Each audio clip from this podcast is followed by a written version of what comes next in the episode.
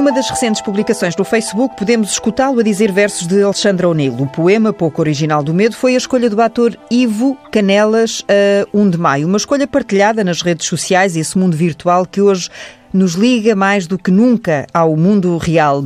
Ele não é homem de planear muito. Sabemos, no entanto, que gosta de conduzir depressa, que gosta muito do desporto e que tem saudades de conversar a olhar nos olhos. O desconfinamento já aliviou esse aperto no peito, Vivo Canelas?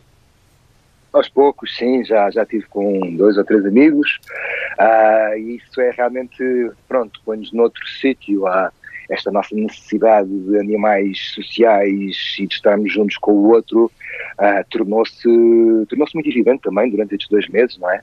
Uh, a falta que nós fazemos uns aos outros e o toque e o, a proximidade, uh, e nós somos um povo particularmente generoso nesse toque e nessa proximidade, acho que nos, um, que nos ressentimos um bocadinho, naturalmente. Uhum.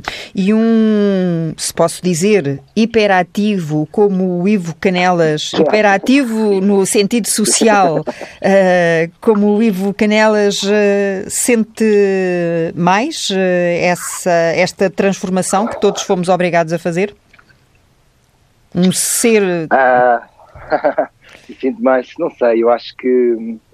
Uh, eu acho que é, é, estas circunstâncias são circunstâncias muito delicadas e, e, e de repente uh, acho que o, o, que é, o, que é o que é assustador e inovador nesta situação é que de repente estamos todos em sarilhos ao mesmo tempo. Portanto, é quase como se não há pontos de fuga, não é? Normalmente nos falha a porta A, nós vamos procurar a porta B ou a porta C. E aqui, de repente, as portas estão todas uh, aflitas. Uh, portanto, isso provoca aqui uma, uma tensão uh, grande. Portanto, eu tenho a sorte de, neste momento, poder estar parado um mês ou dois, ter as condições para o fazer sem, sem, sem, sem entrar em pânico, e, e, mas sei que à minha volta não é assim. não é de todo assim também por empatia, há aqui uma, uma, uma tensão uh, uh, grande uh, do, do, que está aqui a acontecer. Uhum. E, e, depois procuramos respirar fundo 28 vezes né, para, para não nos deixarmos levar pelo, pelo tal medo e pela tal ansiedade. eu, como ator, a minha experiência destes dois meses revelou-se de uma forma muito curiosa. Quer dizer, eu estou, por opção e por características da minha profissão, passo hiatos grandes sem trabalho. E já passei dois meses, já passei quatro, já passei seis. Uh, portanto, há aqui um lado, do ponto de vista profissional, que eu de repente pessoalmente não sinto a grande diferença e estou habituado a gerir estes vazios. Uh, ah, mas podia, mas podia sair de casa e fazer outras coisas. Obviamente, aqui de repente há esta noção de temos que ficar todos aqui fechados e essa é a inovação. Mas por outro lado também eu sou eu tenho algumas características de bicho do mato e sou e posso ser caseiro, portanto consigo de alguma forma na minha toca manter-me hum. entretido e ativo à minha maneira. Pronto. É, como é que eu ia dizer? Há aqui é, alguma verdade que haver no meu neste, nisto que eu estou a dizer. Hum. Dizer, há, há, há, há pássaros aí em casa? Aqui na rua, eh, estou na minha varanda. ah, é porque eu estou a ouvir um passarinho, um ou, ou, vários, não sei. Vários e papagaios. Eu tenho aqui, moro aqui à frente de, um, de uma árvore gigante à minha frente e, e, alguém deve ter liberto papagaios há uns anos atrás, porque eu tenho nesta árvore uns seis ou oito casais de papagaios que vejo voar o dia todo e os pássaros estão aqui muito perto. Isto também dá assim um. É uma cidade mais campestre, este bocadinho da minha cidade de Lisboa, claro. Sim, sim, sim. e já agora esses uh, pássaros, uh, como é que tem convivido uh, com eles? Sente-os mais, mais livres, mais curiosos, mais despertos, mais à vontadinha? Agora que as pessoas deixam. Agora já, já, já, já, já começaram a voltar à rua, mas houve aí um tempo claro. em que as ruas estavam desertas. Eu acho que para os pássaros, não, não sei, eu posso de um grande disparate, mas o que eu sinto é que os, os ouço melhor quando, quando houve mais silêncio. Portanto, realmente a, a presença do, do som dos pássaros tornou-se muito mais forte do, do, que antigamente. Mas ao mesmo tempo, não sei, talvez por nós andarmos no chão e eles andarem no ar, há qualquer coisa neles que me parece que, é, que lhes é indiferente, estás a ver? Que é. Uh, eles estão na vida deles, no sítio deles. E, uh, a pensar assim, olha, estes agora fecharam-se todos em casa. É? Pronto, que... Finalmente, chego. Exato. Eles a pensar, é pá, ufa, ainda bem. Fogo, finalmente. Calhou o, o, o Ivo ter uh, tirado algumas fotografias aos pássaros também por estes dias? Eu às vezes ponho-me aqui na minha varanda com a câmera apontada a ver se tenho sorte. É mesmo uma questão de sorte, de passar na altura certa. À espreita? Ah, não, pássaros à espreita, é uma questão de sorte estar ali, mas quando a sorte é isso mesmo, é ter a câmera na mão apontada para um sítio à espera da sorte. Uh, sem câmera na mão não há sorte. Mas acho que pássaros não apanhei nenhum agora nesta, nesta fase. Acho que o meu olhar também é engraçado, também senti algum cansaço no meu olhar, ou seja, senti que de repente, não, não, não sei explicar bem isto, mas eu com as minhas fotografias é uma espécie de era como aquele jogo que jogávamos quando éramos miúdos, o, o, mundo, que tínhamos um prego e íamos conquistando uma circunferência, não sei se se lembra disso, hum. nós em rapazes jogávamos muito isso, e é um bocadinho isso com as fotografias, eu vou fotografando os, os, espaços mais perto e depois vou avançando por círculos cada vez mais distantes. E este espaço da minha casa, apesar de tudo, eh, já há poucas idiosincrasias que eu reconheço como interessantes. Eh, hum. Já as explorei todos ao longo dos anos. Portanto, também senti que tinha menos coisas para fotografar e, e talvez um, uma névoa nos olhos que também me. Eu acho que nós ainda, ainda nos falta aqui a distância da retrospectiva também. Hum. Uh, ainda estamos ainda estamos aqui no ainda estamos a viver a coisa é ainda, está, é, ainda está muito aqui uh, está muito não está aqui toda e, e, eu acho que ainda precisamos aqui de uma distância maior para olharmos para trás e podermos aplicar o olhar da, da retrospectiva e parece-me que há aqui um também uma espécie de entorpecimento, uma espécie de choque que agora aos poucos começa começa uma anestesia. Ou, ou, sim, sim, sim, sim, sim. Uma espécie de anestesia coletiva que é natural que é, que é apenas natural.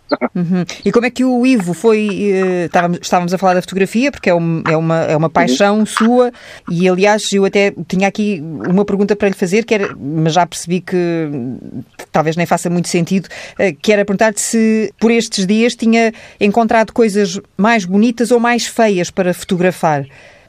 Uh, acho que reparei a tal menor sensibilidade no meu olhar, se calhar. Hum uh, uma menor sensibilidade e, e eu como explicar isto?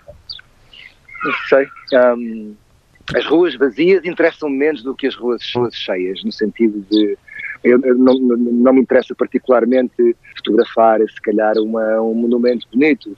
Para fotografar aquele momento preciso que alguém passe à frente do monumento para aquilo ter algum. Um, para se justificar. E esse alguém não é alguém que eu conheça que se ponha à frente do monumento como se eu tivesse construído a tirar uma fotografia com a sua obra atrás. Não é isso. Hum. É, é as pessoas na sua vida que, fazem com que de repente a mesma fotografia, sei lá, de uma casa dos bicos, uh, quando passam três pessoas, ganhe uma leitura completamente diferente do quando está simplesmente só a casa dos bicos. Uh, e ele interessa mais quando, quando tem essa poluição hum. visual, acho que traz outra riqueza às imagens. É, o movimento.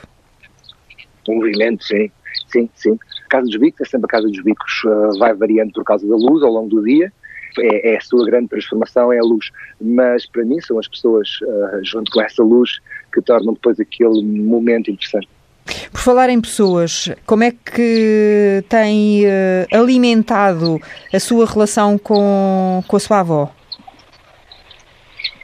A minha avó vai fazer agora em junho 99 anos. Pois eu sei, por isso é que eu estava a perguntar.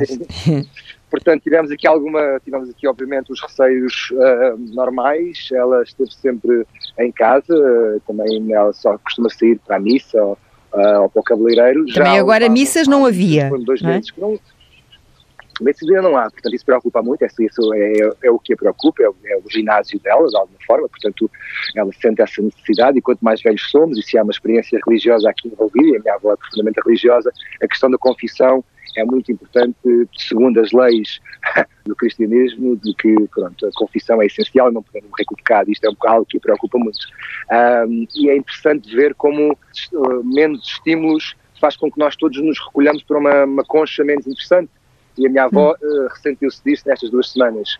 Uh, já saiu à rua, já foi ao cabeleireiro, embrulhámos-la toda em luvas e máscaras e lá foi toda contente para o cabeleireiro e agora está numa grande expectativa de voltar à, à, à, à, missa, pronto, é assim o grande foco dela neste momento. Eu, pergunta, uh, eu perguntava-lhe pela sua avó porque numa, numa entrevista recente do ano passado, uh, uma das coisas, uh, já nem, não fixei qual foi a pergunta, mas uh, fixei a resposta em que o, o Ivo dizia precisamente, lembrando esse aniversário dos 99, que será celebrado neste, neste ano, que ela própria vai desabafando que está um bocadinho cansada e o que é que vai fazer chegar aos 100 e que para o Ivo, cada dia que não a visse, ficava a pensar: tenho que ir vê-la.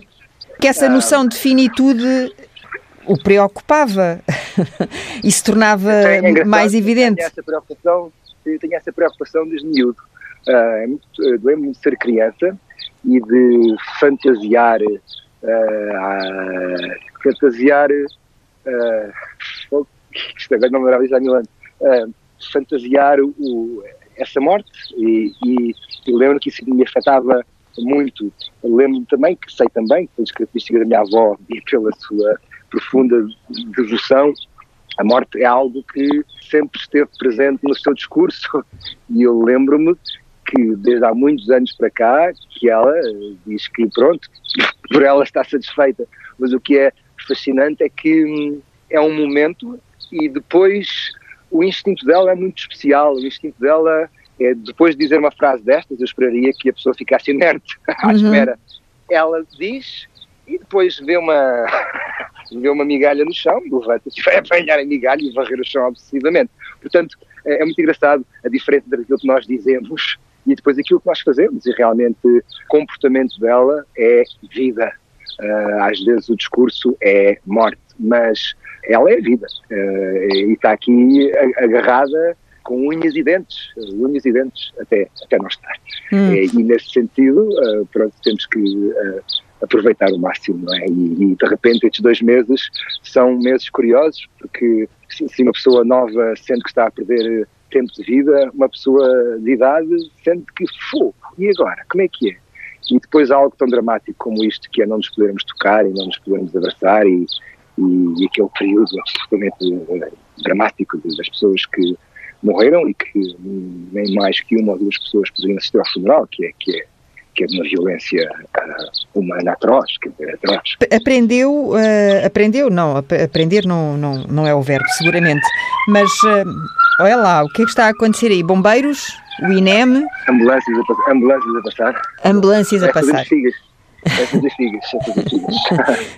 o que eu ia perguntar é se é mais uh, simples uh, para um ator habituado a, a, vestir e a despir personagens encontrar outras formas de comunicar à distância? E novas formas de comunicar à distância, de passar essa falta do toque e do beijo e do abraço? Ou não? Ou não tem nada a ver? não sei, não sei se isso é característica de um ator ou, ou característica de algumas pessoas, não sei se...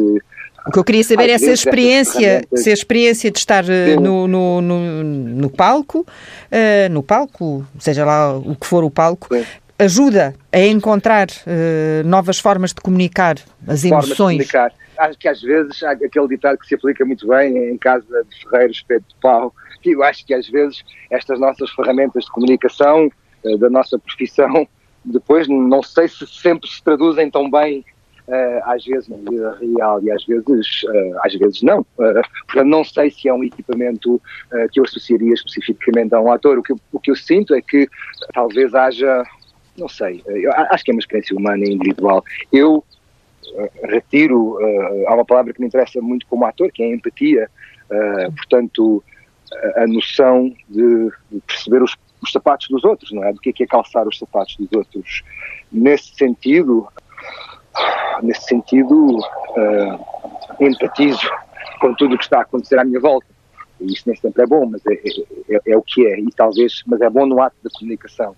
Uh, é bom uh, poder me aproximar de alguém com a, com a compreensão de que, de que, de que não é fácil, que talvez estamos, estejamos todos a sentir coisas muito contraditórias, mas estamos todos. Portanto, o meu olhar também está condicionado por essa, essas contradições. Hum. Não acho não. que tenha uma ferramenta particularmente mais genial. Hum. A questão aqui era perceber se deu por si, por exemplo, a ir uh, a um supermercado, não é? Aos poucos sítios onde podemos Sim. ir uh, enquanto estivemos uh, mais, mais isolados, ou à farmácia, ou a dar um passeio com o cão, e se deu por si a olhar de uma forma que ainda não tinha percebido, que conseguia olhar para aquela pessoa, a perceber um vizinho que ainda não tinha dado hum. por ele.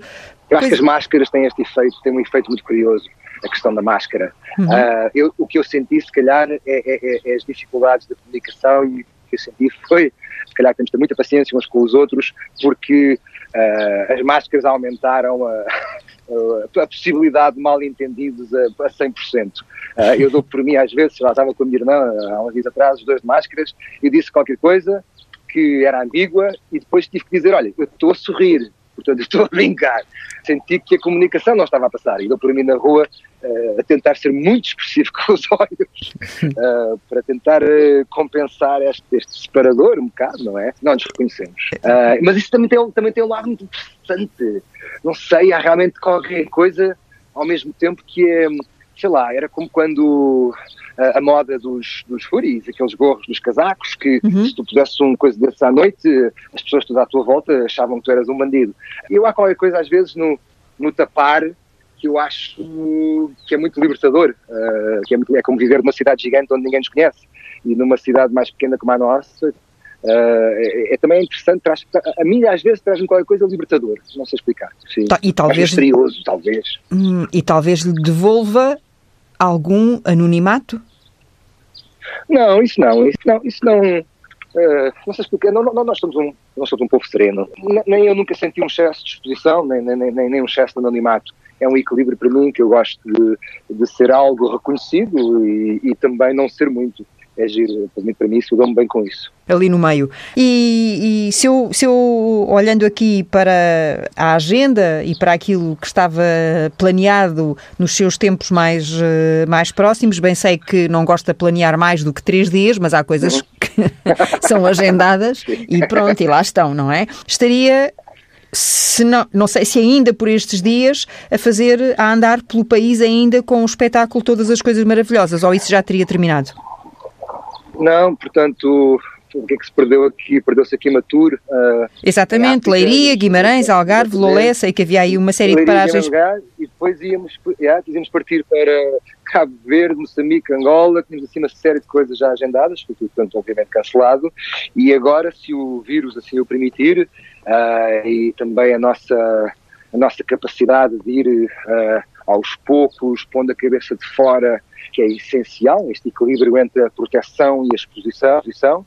Uh, em setembro, outubro, conto estar a fazer outra vez, pela última vez, uh, espetáculo, todas as coisas maravilhosas, outra vez em Lisboa, Porto e esses, e esses sítios pontuais, estamos a tentar recuperá-los a partir de setembro, outubro, novembro. Vamos ver se corre bem. Vamos hum. ver se hum. corre bem. E estando nós a falar desta peça, deste monólogo Sim. que uh, uh, aborda temas tão sensíveis uh, como a depressão, o suicídio, a comunicação, a sobrevivência, a partilha, e estando nós todos agora a passar por isto, é de esperar que, por exemplo, quem viu vá encontrar um outro ator, uma outra partilha do mesmo texto? Eu acho que nós estamos sempre a mudar e estamos sempre a crescer e realmente é, é como a luz na, na, na, num prédio ou na Casa dos Vicos, estamos a falar há bocado, estamos sempre diferentes, há sempre uma mudança. Acho, não sei se será tangível, mas, mas, mas palpável, não sei se é.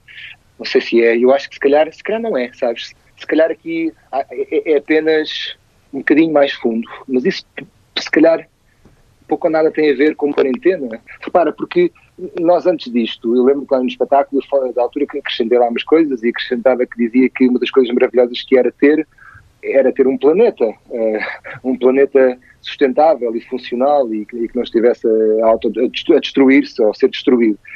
De alguma forma, o que é interessante, eu acho, nesta, nesta, nesta pandemia, é que isto não são coisas separadas, na minha opinião. Ou seja, isto faz tudo parte do mesmo pacote. O, o, meu medo é que, de repente, e isto é natural, né? é que nós agora, após esta, este grande problema, se o conseguirmos resolver, uh, sabes aquela coisa que o Bush, antigamente, até o Trump aparecer, o presidente Bush era uma besta, e depois do Trump passou a ser um tipo muito bom. Uh, e eu acho que é um bocadinho a sensação que eu tenho. Uh, de repente, nós podemos correr o risco de romantizar o que havia antes. Os problemas já cá estão, já cá estavam. Portanto, este é muito palpável e é muito concreto. Mas o problema da questão ambiental é igualmente concreto. Não tão palpável, não tão imediato, portanto, mas, mas está cá. E o meu medo é que a gente agora se distraia um bocadinho dele e que façamos assim uma espécie de bom, ok, então agora vamos aproveitar um bocadinho, que está tudo bem, vamos descansar, que está tudo bem. Exato, eles dizem que é capaz de vir aí uma segunda vaga, o melhor é aproveitar. Não, quer dizer, é, é, as responsabilidades que tínhamos antes e os desafios que tínhamos antes mantêm-se. Uhum. Acho que é isso, ou seja, para além disto que nos está a acontecer, existem outras questões que não, não, podem, não podem só por causa disto ser ignoradas. Portanto, o problema do plástico mantém-se e de repente tenho medo que nós façamos aquela coisa de, ok, prioridade é usarmos as luvas, quero lá saber agora se vão para o chão ou não. E não sei se nós temos essa margem de manobra. Eu vi, eu vi umas fotografias no Instagram, que era uma série de luvas descartáveis no chão. E o comentário era, formidável, há que usar luvas, mas era também, atenção, não as podemos deixar deitar para o chão. O problema dos plásticos, que, que era hum, evidente há três meses atrás, agora de repente parece que passou para o segundo plano. Porquê? Porque o mal maior se levanta. Eu sinto que, é que tenho medo que não tenhamos essa margem de manobra, quer dizer, não podemos abandonar o problema anterior por causa deste. Tem que ser todos uh, lidados em conjunto, atacados em conjunto. Pois, aliás, o próprio Ministro do Ambiente já veio fazer um alerta em relação a isso, uh, em relação aos descartáveis, precisamente, só que isto é, é complicado, porque o plástico, nesta claro. altura, para a vida de, da grande claro. maioria das famílias portuguesas que foram obrigadas a ficar em casa, a consumir mais, sim, querem lá saber do plástico. É uma reação natural. Agora, uh, pronto, está aqui. E, e, e, e há estava um artigo muito interessante no The Guardian, dizer que como é que era? Ah, eles diziam que, atenção para não, não romantizar este momento de menor poluição, que não tem qualquer significado. Não é uma consequência de uma política global, é uma consequência de uma catástrofe económica. Portanto, isto que está a acontecer não é uma decisão nossa. Nós não fizemos aqui um esforço pessoal. Vamos então fechar isto tudo um bocado e. Não. E de repente podemos romantizar este hum, ar tão puro. Uh, sim, está bem, dá-me mais uma semana e já se foi embora. Pode haver uma tendência para queremos aqui romantizar algumas coisas que aconteceram e que estão a acontecer. E podemos saber como é que é um dia de cada vez em casa de Ivo Canelas por esta temporada? Uh, acho que varia uh, muito. Uh, já estive acompanhado, agora estou sozinho. e isso, claro, são dinâmicas completamente diferentes. Se calhar foco-me agora nesta dinâmica do estar sozinho, uh, em que uh, tento-me acordar cedo, não deixar que isto dê a volta, ou seja, que uma pessoa abandalhe um bocado os, os ciclos, portanto fiz sempre o esforço de levantar uh, cedo, mesmo quando não apetecia, e agora, do que nunca, e, e tentar manter-me o mais ativo possível em todas as direções, mas também com esta sensação muito clara de que, uma vez mais, não vale a pena estarmos a planear muito, porque isto pode dar umas grandes voltas. Agora, concretamente, pronto, uh, hiperativo, tenho uma bicicleta em casa, faço a minha de bicicleta agora e, e tento sempre manter-me, desgastar o máximo de energia possível. Porque, Suar muito. Sim, sim, sim. Para não deixar isto, quanto mais cansado, melhor. Adormece-se melhor. Exatamente, exatamente. A cabeça tem menos espaço. E quando é que planeia ir fazer xixi no mar? Oh, já já sexta-feira, é já sexta-feira. Vou pegar no meu kitesurf, no meu kite e vou fazer kite para ali para a lagoa, uh, que já está aberta e, e, pronto, já não vou, não vou ao mar desde, desde janeiro, acho eu. Fui ao mar em janeiro em, na Nova Zelândia, quando isto não estava a começar, estava na Nova Zelândia.